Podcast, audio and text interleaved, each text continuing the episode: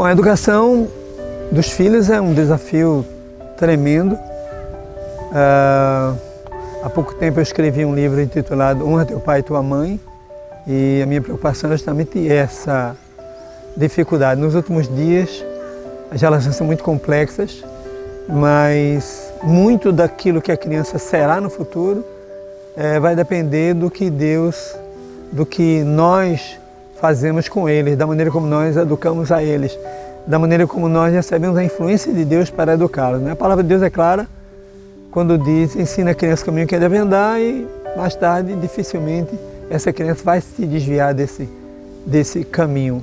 Geralmente, quando as crianças são menores, é, nos veem como deuses, né?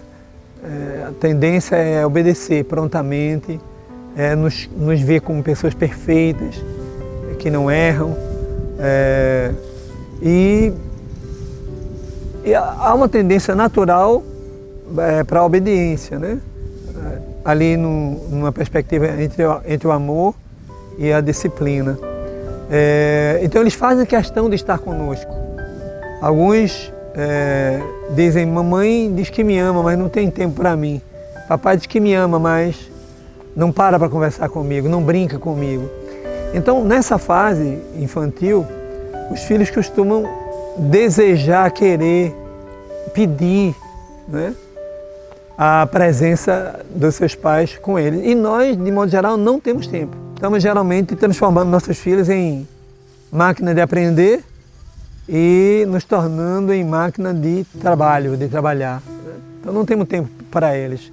Aí damos o celular, ligamos a TV, procuramos alguém que possa ficar com eles, uma babá ou coisa parecida, ou amigos vizinhos, ou então um tempo a mais de, de estudos, né? coloca para escola de judô, escola de música, inglês, o que for, tanto que aquela criança fica ocupada e não dê trabalho para é, esses pais chamados pais modernos, mas o que elas querem mesmo é um pouco de nós. Só que quando eles crescem, que entram na adolescência e que começam a perceber quem nós somos e nos percebem como pessoas humanas comuns, normais, que erram, que se equivocam, que cometem deslizes, que magoam, que decepcionam, aí começa a complicar as coisas.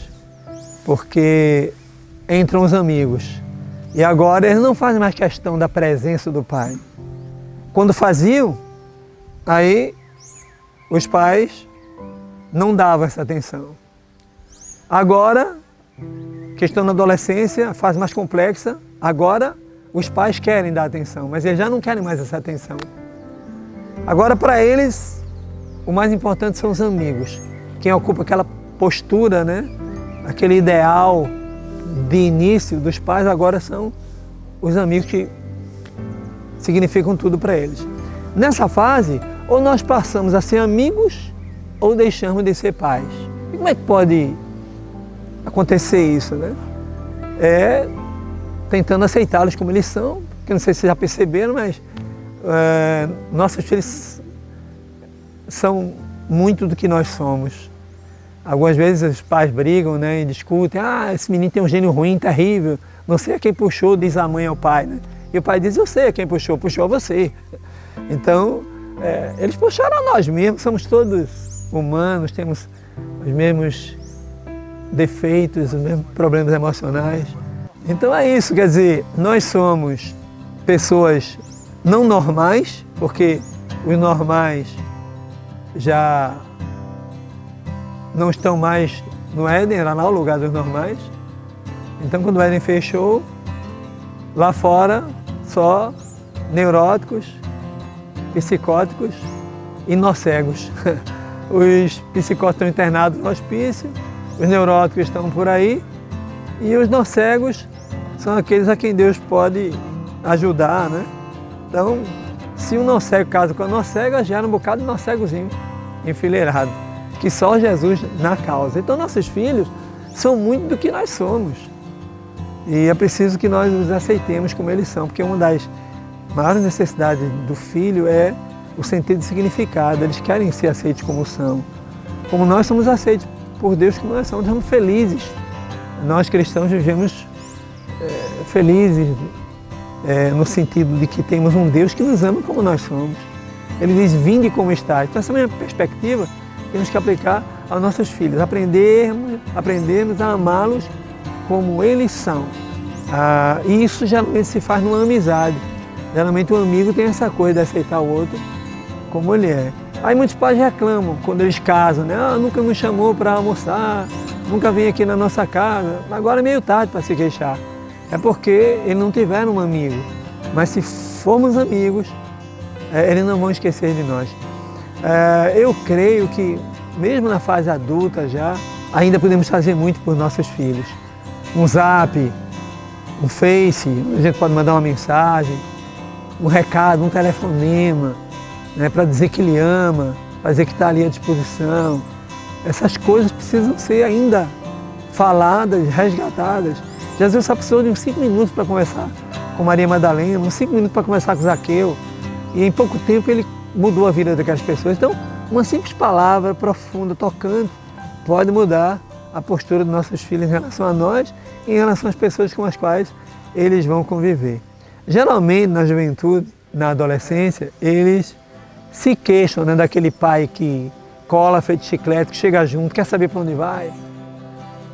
Mas quando o pai é daquele tipo laissez-faire, aquele líder que deixa tudo correr à vontade, que o filho sai e não pergunta para onde vai, fica à vontade, não quer nem saber quando vai voltar.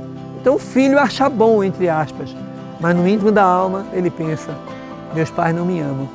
Agora, se é aquele pai que chega junto, cola, quer saber para onde vai, liga para mim, vê seu celular, deixa funcionando, chega junto, é com quem, com qual amigo, que hora vai voltar, oh, eu vou te buscar, hein? Aí eles reclamam, entre aspas, mas no íntimo da alma eles pensam, me ama, porque se importa comigo, quer saber onde estou, com quem estou, que hora eu vou voltar. Então o adolescente é muito assim, né? nem sempre o seu sentimento que aflora imediatamente é exatamente o que está acontecendo no seu coração. Portanto, vale a pena chegar junto, perguntar, acompanhar e dessa forma nós podemos resgatar essa consideração, esse olhar, esse respeito que se tinha no passado, na infância, e trazer à tona uma relação muito mais saudável, muito mais amical, né? muito mais revestida de, de valores divinos, que vai justamente é, fundamentar a formação da família é, nos valores divinos, nos valores cristãos e garantir a formação de uma nova família nessa mesma perspectiva.